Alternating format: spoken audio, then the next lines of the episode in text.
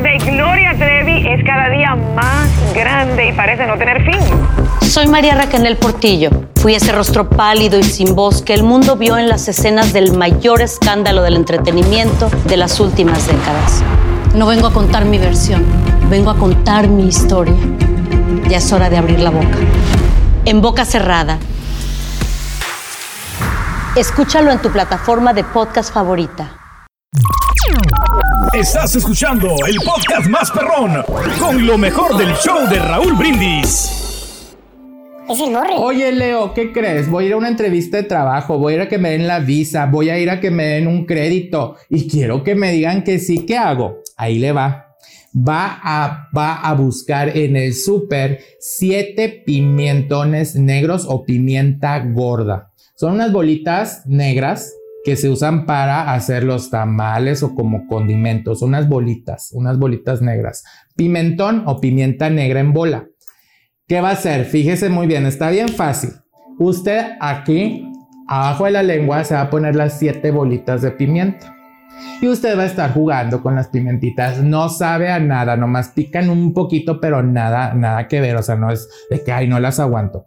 Va a ponerse las pimentitas cuando usted se vaya a ir a la oficina, cuando usted vaya a esa reunión importante, se va a poner las siete bolitas en la abajo de la lengua y va a estar usted jugando con las bolitas ahí abajito de la lengua. No pasa nada, ni se le van a salir. Si quiere, puede practicar un día antes, pero no va a pasar nada. Como, es como si trajera un chiclito ahí. No le va a molestar tampoco para hablar ni para absolutamente nada. Yo lo he hecho. Lo que va a hacer cuando usted llegue a la junta o a donde va a pedir lo que quiere solicitar, se va a sentar enfrente de la persona y siempre mirando hacia los ojos, siempre vamos a ver directo los ojos de la persona. Usted va a estar moviendo las bolitas de pimienta y va a pedir con mucha firmeza lo que quiere. Yo le aseguro, yo le aseguro, y si no escribe aquí en el show de Raúl en los comentarios, hágalo y yo le aseguro que no va a recibir un no por respuesta. Dos, o le van a decir que sí, o le van a decir, ok, lo vamos a ver y te damos la respuesta en tanto tiempo. Y le aseguro que esa respuesta va a ser afirmativa, no va a ser negativa. Hágalo y me dice cómo le fue. Este consejo es el de ahora y nos vemos muy pronto, ya sabe, mis redes sociales. Y no olvide que le dejo mucha energía positiva de mi corazón a su corazón. Este es el podcast del show de Raúl Brindis. Lo mejor del show Masterrón. En menos de una hora. Vámonos con entrevista. Vamos a empezar con entrevista eh, en esta ocasión. Eh, Eugenio Derbez y Alessandra Rosaldo, su señora esposa, eh, regresan. Ay, Raúl. ¿A pues dónde? Así que con sus realities familiares, ¿verdad? A través de VIX lo pueden ver, por cierto. Sí, con sus realities, realities familiares, reality, este reality de andarlos correteando a ellos con la cámara. ¿Y qué hacen los derbés? ¿Para dónde se mueven? ¿Cómo viven? ¿Apá, ¿Cómo van al baño? ¿Qué comen? ¿Qué hacen? Todos estos temas. Ahora han cambiado el formato, Raúl, porque eh, dice Eugenio y dice Alessandra Rosaldo que en este, esta primer reality que tuvieron, esta primera entrega, ellos se, se sintieron muy, muy invasivos Invasivos. Sí, esa fue la palabra que usaron. Invasivo. Sí, invasivos, porque eh, dice que las cámaras estaban muy cerca, que tomaban todo, que era como mucho. Hasta la flatulencia. Sí, por parte de, las, de los camarógrafos y, y de la correteadera de la cámara. Han cambiado el formato y ahora son los derbés en Jamaica. ¿Verdad? Mm, ok, en la web. No en el mercado de Jamaica. Eh. sí, sí, sí, jamaicanos, de reggae de reggae. Oye, pero pues ellos lo producen, pues, ¿de qué se quejan? Pues sí, pues para dar que hablar, yo ah, creo, ¿no? Okay, pues, digo, si tú produces, tú puedes decir que pues o sea, la cámara se la cámara, pues, Tú eres el que le pagas al camarógrafo, pues güey. Diriges todo, ¿no? Exacto. Pues yo creo que es como justificar, ¿no? De alguna manera. Y dice que les andaban pidiendo mucho, Raúl, que, que pues quisieran la segunda parte. Sí. Tercera ya. es la tercera. perdón, sí, la tercera. Ahora sí que van por la tercera, que, que por cierto ayer también dijo, ¿no? que las que vengan, Raúl. Que si la gente quiere verlos, Bien. que las que vengan. Entonces ahora son los derbes en Jamaica. Vamos a escucharlo porque ya en cuestiones de salud, pues dice él que ya está bien, que ya hasta puede, miren, levantar el brazo, empinar el codo, papá. Órale. Y Ya ordeñar despejado, vidrio. ¿no? papá. Eh. Sí. Como usted para ordeñar vidrio, estar en el hacemos, cada sí. rato. Vamos a escuchar. Ya estoy. ¿Qué Me tal? siento mejor que antes, la verdad, estoy, me siento físicamente muy bien. Hay cosas que no puedo hacer todavía, eh, pero pronto lo voy a lograr. Estoy muy aferrado con mi terapia física y voy muy bien. ¿Qué te dicen los doctores, Eugenio? La mejor enfermera, ve nomás, es que el Capi tiene su enfermedad, yo tengo la mía. Este, ¿qué te dicen, Eugenio? están. Tú diles, a ver. tú- No, los doctores están muy sorprendidos Los doctores, de, ¿qué te de- de dicen, su recuperación y de cómo va. Em, para el tiempo que lleva de- de- del accidente y de la operación, va mucho más adelantado de lo que, de lo que esperaban. Entonces, no, pero es que la disciplina de Eugenio Sí. es impresionante. Como, Ni dónde, aplicó te con consta. la fisioterapia. Súper disciplinado. ¿eh? Sí, Y es el- cierto. El, doctor me dijo que era una fractura totalmente inusual, o sea, no, dice, es muy raro que a alguien se le parten 17 pedazos el hombro y el rompecabezas que traigo y la cantidad de placas y clavos que traigo eh, era muy complicado que tuviera una movilidad normal, pero mira, Ve, ve. Que lo busquen para lo, que no puedo es para atrás, o sea, mentar la madre no puedo, o sea que es bueno. No puedo mentar la madre. Puedo con la izquierda sí. Pero con la Ya izquierda sí me buscan, pues ya sí, ¿no? Oye, soy la izquierda, pero todavía. Pero ahí voy. Pronto, la- el año que entra, se les, va, se les va a poder mentar con mucho gusto. Oye, Eugenio, pero sin duda eres un hombre muy fuerte porque habías dicho de alguna u otra manera que esto iba incluso a tardar un año y hemos visto, eh, eh, ahora hemos visto esto. Me dijeron que. dijeron eso. Es lo que me dijeron, que dijeron que mínimo seis meses, pero que lo más seguro es que fuera un año. Y, ya, y, ya- y aparte me dijeron que posiblemente no iba a levantar el brazo más allá de mis ojos, ¿te acuerdas? Y ve. Me he roto, lloro, salgo llorando, llego llorando, ¿verdad? A la casa, pero, pero ahí voy, ahí voy. A mí lo que me preocupa es que es el brazo del diablito. ¿Cómo le va a picar al botón? no? Sí, Eso. Chin. Así es. Bueno, eh, ya lo escuchamos, Sí. que no le prometían que iba a levantar el brazo, lo Mm. puede levantar. Eso sí, Raúl, no sí. lo puede echar para atrás, ¿no? No lo puede echar para atrás. Eugenio Derbez en esta cuestión. Sí, señor. Ok, eh, continuamos, ya ni me acuerdo, o vamos a un... No, tú dale, Dale, hasta que dale, nosotros te digan, dale. Ah, ok, bueno. Ay, el otro ya, ya quiero mandar. Ya me voy. a- Al, al corte. Sí. Es que ya, ya me destanteé. Pero bueno, No, vamos a, a lo nosotros siguiente. andamos destanteados, no te preocupes.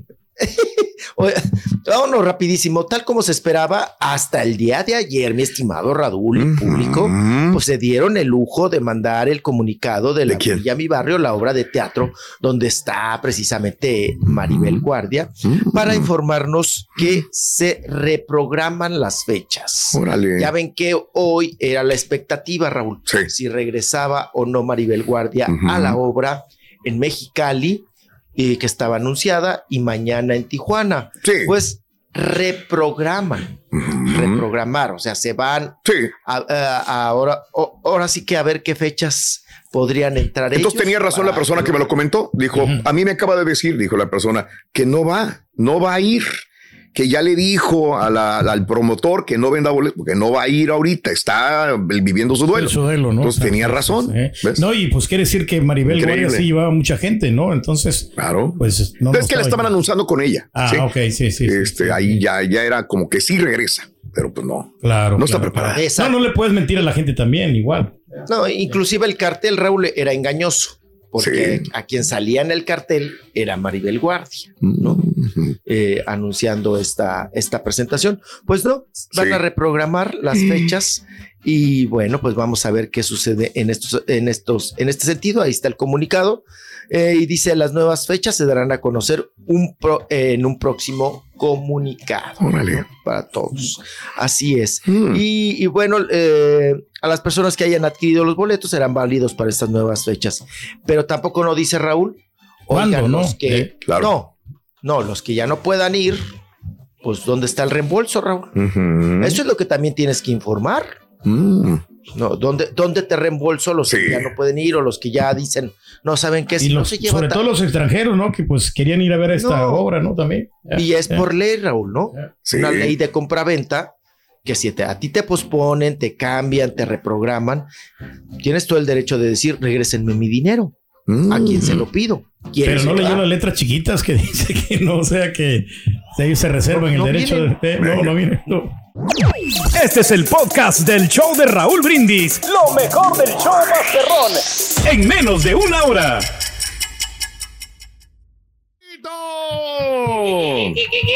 Venga, chiquitín, venga. Bueno, vámonos, continuamos con todos ustedes.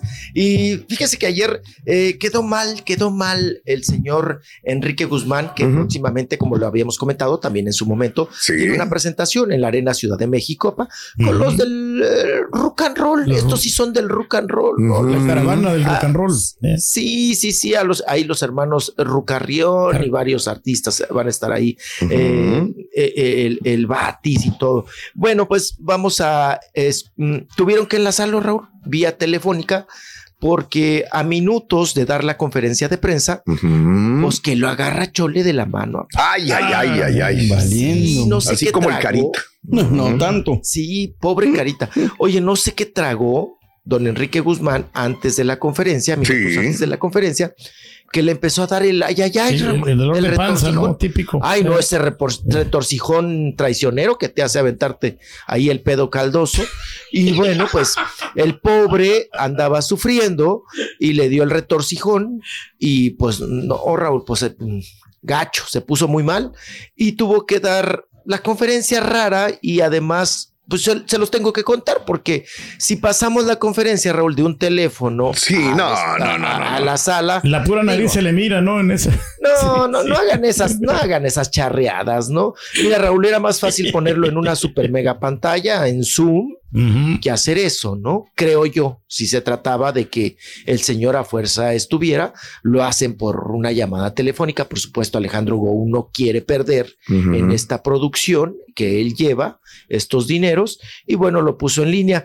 Eh, lo que él dice es eso, precisamente que comió algo que le hizo mal y que, pues bueno, se enfermó del estómago, traía diarrea y que también le preguntaron por ahí, eh, bueno, Ujú. obviamente en la, en la rueda de prensa, un reportero le, le preguntó que si le temía la- miedo a la muerte. Dice, no, bueno, pues todos nos vamos a morir, vamos formados, nada más no me empujen. Eh, este, yo sé que ha muerto mucha gente últimamente en el medio artístico. Dijo, pero no, dijo, yo sigo adelante. Y eh, más bien que tenía miedo, Raúl, a las formas, que sabía que iba a morir, pero a las formas de cómo morir, que era lo que a él le temía. Estuvo ahí, ya ven que es medio cotorrón, medio loco. Estuvo ahí cambia. Le preguntas una cosa, sale con otra, este te quiere hacer la broma, quiere hacer Es guasa, medio payasón, ¿no? ¿De quién estamos hablando, güey? Siempre, Enrique Guzmán, siempre ha sido, ¿no?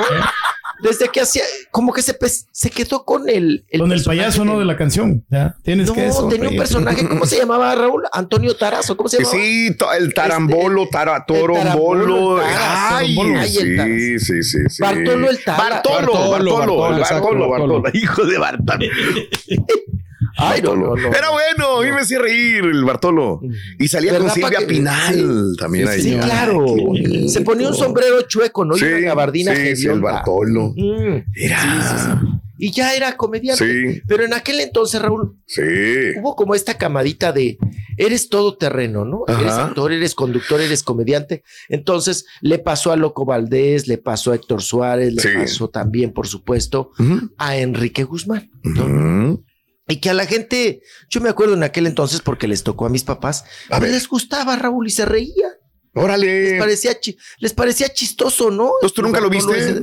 El Bartolo Taras. No, ya no me tocó. Yo lo vi en la repetición. Yo también lo vi. El que decía el Comedia TV, un Sí, programa que sí, sí, en sí. Sí, lo Somos más nuevos. ¿no? De nueva generación. Tú, ¿verdad, tú sabes que yo he ido a ver a Enrique Guzmán en, No, en- somos en la- en el Cuevón. Me gustaba ir a ver a, a Enrique Guzmán y me divertía. O sea, e- es de los que te hacía chistes y canciones, pero padre, güey. O sea, Así bien. José chupaba, José, ¿no? chupaba. No, no, no. José José Pero no que- era buen comediante. No, pero cantaba y se Sí, pero él sí te hacía reír. Te dije, Enrique Guzmán sí era muy bueno para la comedia, ¿eh? Oh. Entretenía a toda la raza. Y, y, y olvídate de que, ¿cómo se llama? Erwin Cass y todos los demás que están chupando en el escenario. Él agarraba la botella y vámonos, güey, vámonos. Sí, ¿Qué hubo? ¿Qué hubo? Sabrosón. Cigarro, chupar y estaban todos en el mismo tema de divertirse, ¿no? Así es, chiquitín. Ajá. Y cuando se permitía, ¿no? También fumar.